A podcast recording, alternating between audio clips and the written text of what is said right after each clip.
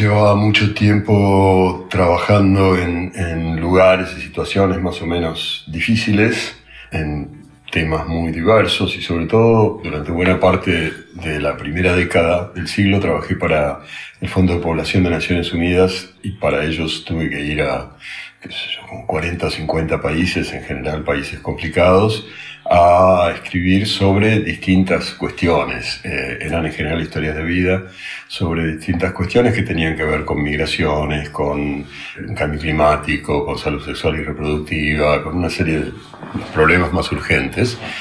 Y yo veía que en buena parte de las historias que me contaban y de los casos que yo quería contar, había como una especie de, de fondo que siempre estaba ahí, que era la desnutrición, los problemas para comer lo suficiente.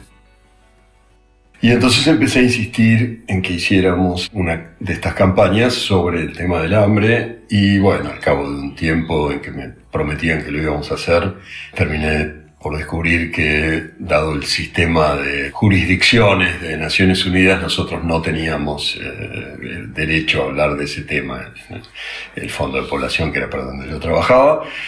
Y me, banqué un año o dos más y al final dije, bueno, no, yo quiero, este, quiero tratar de, contar esto porque me impresionaba el hecho de que estuviera siempre en ese segundo plano, algo que en última instancia merecía ser lo central de muchos de los relatos. Entonces, bueno, se me ocurrió que, que lo iba a intentar y que quería ver cómo podía hacerlo. En un nuevo capítulo de No Ficción, conversamos con Martín Caparrós, quien recorrió la geografía del hambre, desde la India, Bangladesh, Níger, Kenia y Sudán, hasta naciones desarrolladas como Estados Unidos y España. En todos estos lugares se encontró con historias que combinó con investigaciones para dar cuenta de un problema crónico, el hambre. Antes de empezar, queremos hacer una breve aclaración. Este episodio fue grabado en casa para proteger la seguridad del autor y del equipo de producción de no ficción.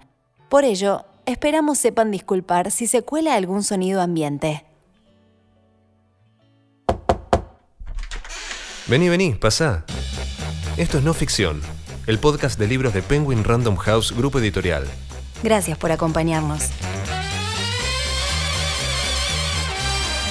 En No Ficción leemos con vos. Te invitamos a descubrir nuevos mundos. Un viaje sin escalas de la mano de los autores más reconocidos.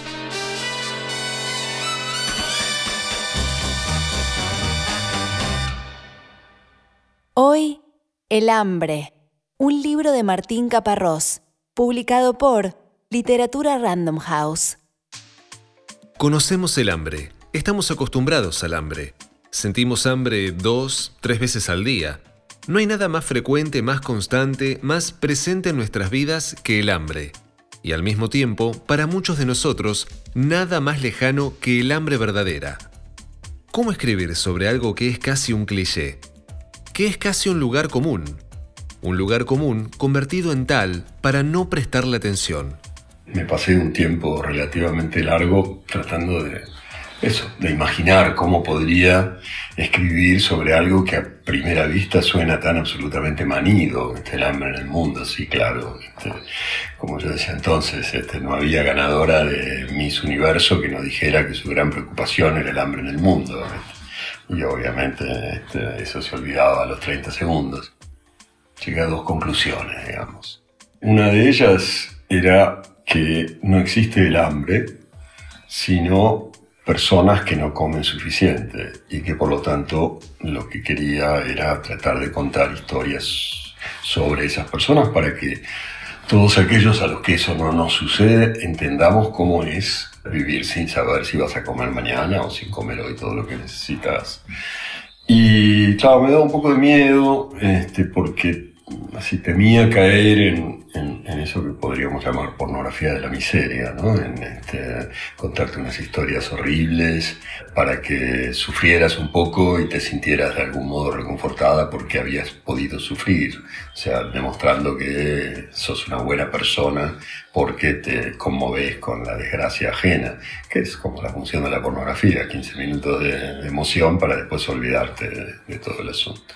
Entonces tenía miedo de eso y ahí fue donde se me ocurrió la segunda de estas conclusiones, que fue quizás que no existe el hambre, una vez más, sino mecanismos que eh, hacen que las personas no coman suficiente. Y que entonces si quería hacer un libro que fuera más allá de esta pornografía, lo que tenía era no solo que contar esas historias, sino tratar de entender por qué eso sucedía. La hambruna es más fácil de justificar. La furia de la naturaleza, la crueldad de un tirano, desastres de una guerra. En cambio, la malnutrición es pura burocracia. Y es la enorme mayoría. La malnutrición estructural es crónica, estirada en el tiempo. No es un acontecimiento, es la normalidad de tantos. No se la ve, pero está siempre ahí. Pasa de madres a hijos. Se mantiene a lo largo de décadas en los países más pobres. El hambre suena en cada cuerpo que necesita alimento, es oída y sentida por quien pasa hambre. ¿Es percibida por alguien más? Y como sociedad, ¿estamos predispuestos a escucharla? En realidad el sonido más estrepitoso del hambre es el silencio.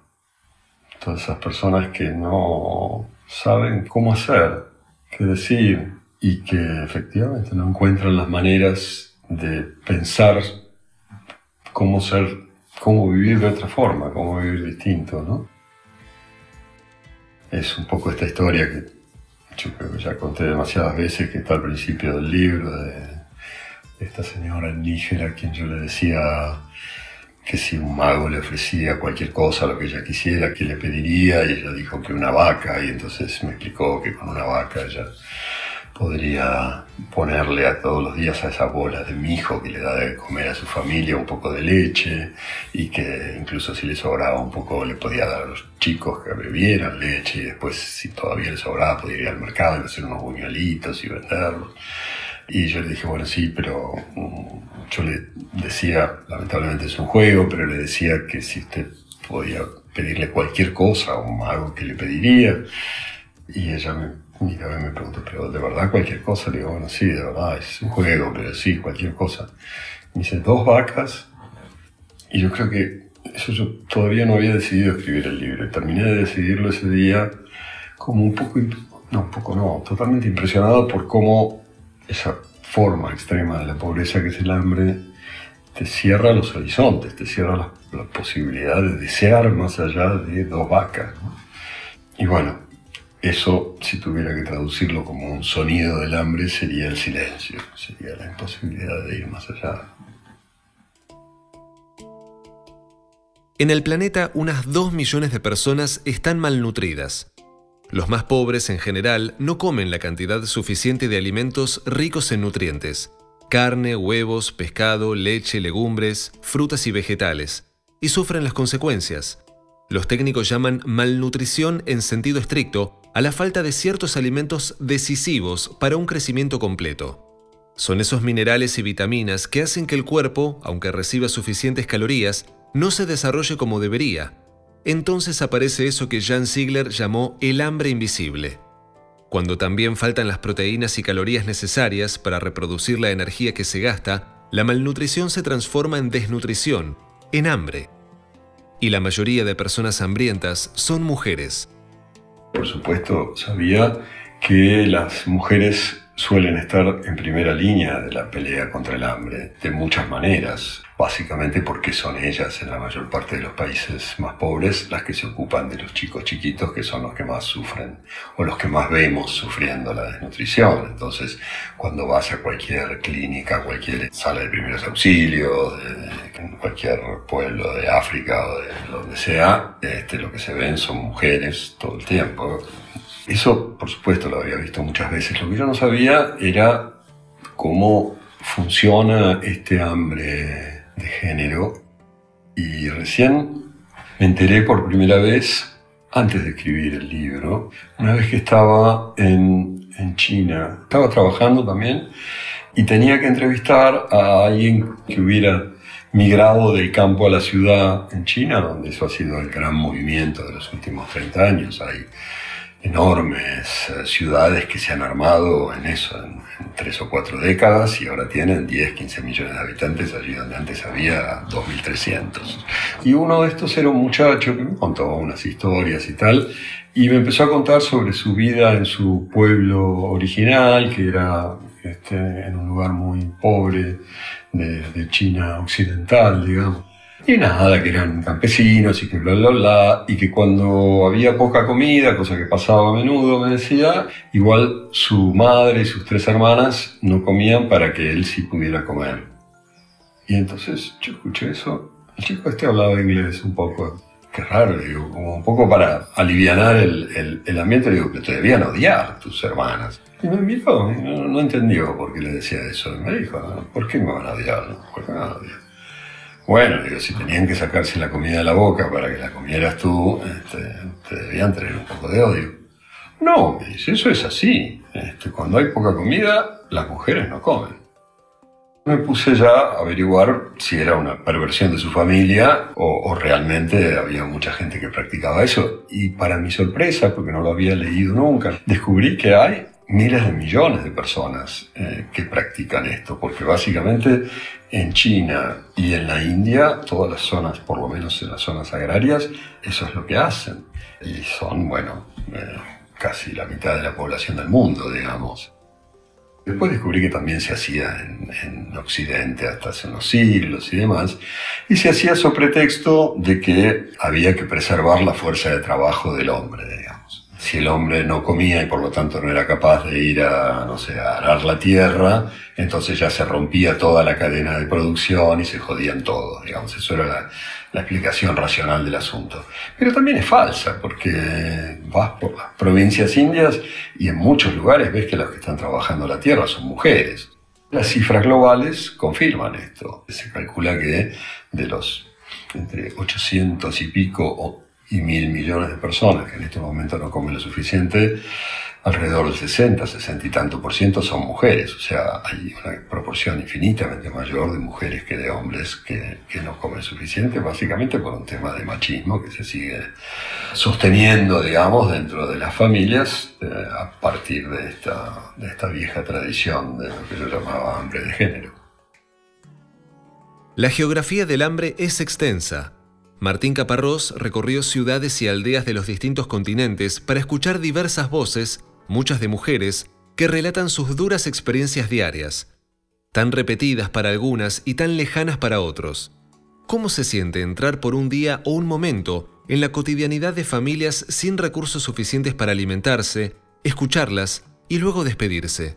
Sí, es raro eso, eso de, estar de, visita en mundos tan extremadamente, tan radicalmente distintos del tuyo y, sobre todo cuando son mucho más dolorosos que el tuyo, ¿no? Muchas veces me pasó, no sé, una sensación de extrañeza.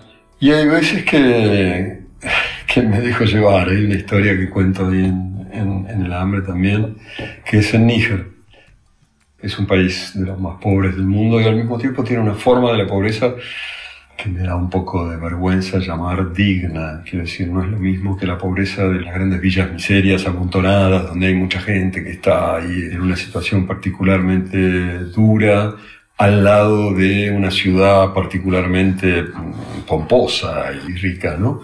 Este, Níger es como una pobreza más rural y pareja, este, en, que, en que no hay grandes diferencias, todos son muy pobres, pero, pero eso lo hace un poco menos, no sé, un poco menos eh, brutal, quizás.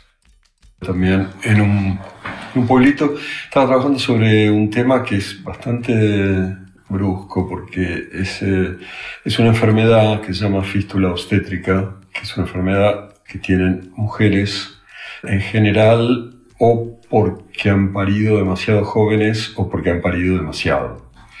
Y entonces se hacen unas eh, grietas en la zona urinaria y dejan de ser capaces de contener la orina, o sea, se les sale la orina. Y es horrible porque es una enfermedad que se soluciona muy, muy fácil, o sea, con una intervención muy menor, ambulatoria, que decir, en un rato lo hacen con una anestesia local, salvo que hay muchos lugares donde no hay acceso a esta, a esta intervención o no hay dinero para pagarla. Entonces, es una enfermedad muy dura porque las mujeres que, los, que la sufren eh, terminan siendo marginadas de sus pueblos porque andan meadas y huelen mal y, y, además hay como todo un estigma sobre eso. Entonces las marginan, simplemente las echan de los lugares donde solían estar, es muy duro.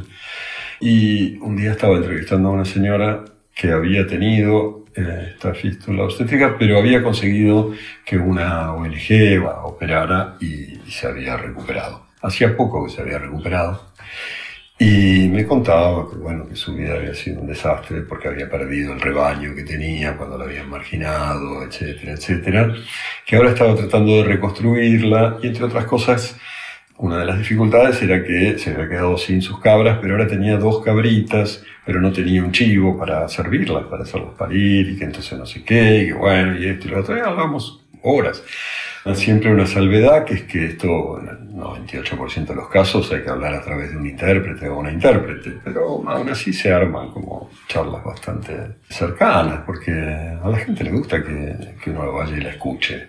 Pero bueno, la cosa es que estuvimos así un rato largo, y ella vivía en una choza muy chiquita de, como de paja, digamos, redondo, casi, sí, poligonal, suelo de, tierra, y tenía una alfombrita de mimbre con un pequeño colchón arriba, y el otro objeto que tenía era una tabla con forma muy como morisca, una forma muy de mezquita, digamos, que se llama aluya, que son las tablas que usan para tomar notas en la escuela coránica. La señora tenía un hijo que iba a la escuela coránica, a la madraza, y ahí toman notas, anotan los suras, los versículos del Corán que tienen que aprender de memoria, y se lo aprenden. Y después, como no tienen una libreta o un cuaderno, cuando tienen que aprender la próxima sura, borran esa y escriben otra encima. Y se arma como un palimpsesto así muy, muy bonito. Y la forma es muy bonita y eso muy fina. Y entonces ella me dijo que me la regalaba. Y yo dije, no, la puta madre, tiene un objeto en el mundo que lo quiere dar, no, Y entonces le dije a la, a la intérprete, le dije, no, dile que no, que no quiero llevarme lo único que tiene. Y entonces este, la intérprete, antes de traducir, me dijo, dice, no lo puedes rechazar, es, es una ofensa espantosa si lo rechazas. Y, ¿Qué hago ahora? Me voy a llevar. Entonces se me ocurrió, le digo, dile que si quiere le compro un chivo. Yo, que me encanta su tabla, que es un regalo que aprecio mucho, que yo le quiero regalar un chivo. Este, para que tuviera para el rebaño y pudiera empezar. Entonces le dijo la intérprete, y, y la mujer estaba encantada, feliz, porque bueno, se suponía que era el principio de su recuperación. Eh, estuvimos viendo cómo se hacía, cómo se compraba el chivo y tal. Resulta que había mercado recién tres días después en el pueblo, entonces no se podía comprar en ese momento y el mercado cercano no era nada cercano y bla, bla, bla, y entonces quedamos en que yo le dejaba la plata para, para comprarse el chivo. Entonces cuando le iba a dar la plata le digo, bueno, pero este, tengo una idea. Si quiere, digo, eh, yo le dejo también la plata para que le compre el pienso y eso para un año, pero con una condición. Al chivo le ponga de nombre Martín. Y entonces, este, pues, por supuesto, la señora dijo que sí, que yo. Así que espero que haya un chivo que se llama Martín dando vueltas por ahí todavía. No, no fue hace tantos años. Y la historia en realidad termina que a los días me fui de, de Níger, de Niamey, y anduve con mi tabla, tuve que pasar dos o tres aeropuertos, en todos los cuales me registraron minuciosamente, porque yo quedaba súper islámico con la tabla, entonces, este, por supuesto, eso es motivo de desconfianza y sospecha. Y finalmente llegué a París, que era donde estaba yendo en ese momento, y una mañana muy temprano, tengo dos primos ahí, pero bueno, fui a la casa de uno de mis primos a, desayunar con él y su mujer y charlar un rato, y llegué con la tabla y compré, por supuesto, antes de subir una media docena de croissants para el desayuno, para llegar agradablemente. Llegué con la tabla y les conté toda la historia de la tabla, que sé yo, les mostré y tal. Y entonces Laurence, la, la, mujer de mi primo, me, me pregunta, ¿y, ¿y, cuánto costó? ¿Cuánto costaba el chivo ese? Y recién ahí hice la cuenta y me di cuenta que costaba lo mismo que los seis croissants que había comprado para comernos ese desayuno. Y que con ese el costo de esos seis croissants yo probablemente le había cambiado la vida a, la señora Saratú en el pueblito este de Níger, ¿no? El contraste entre los países ricos y los que no lo son está a la vista. En Europa y en Estados Unidos, el consumidor promedio desperdicia unos 100 kilos de comida por año. No se trata de realidades desconectadas, forman parte de un mismo sistema económico. La razón por la cual todavía hay eh, casi mil millones de personas que no comen suficiente es porque el sistema mundial de producción y comercialización de alimentos está organizado para proveer a los mercados más ricos, o sea, no está organizado para darle de comer a todos, sino para vender lo que se produce en los lugares que lo van a pagar más y por lo tanto además producir aquello que los mercados más ricos quieren o piden o, pagan.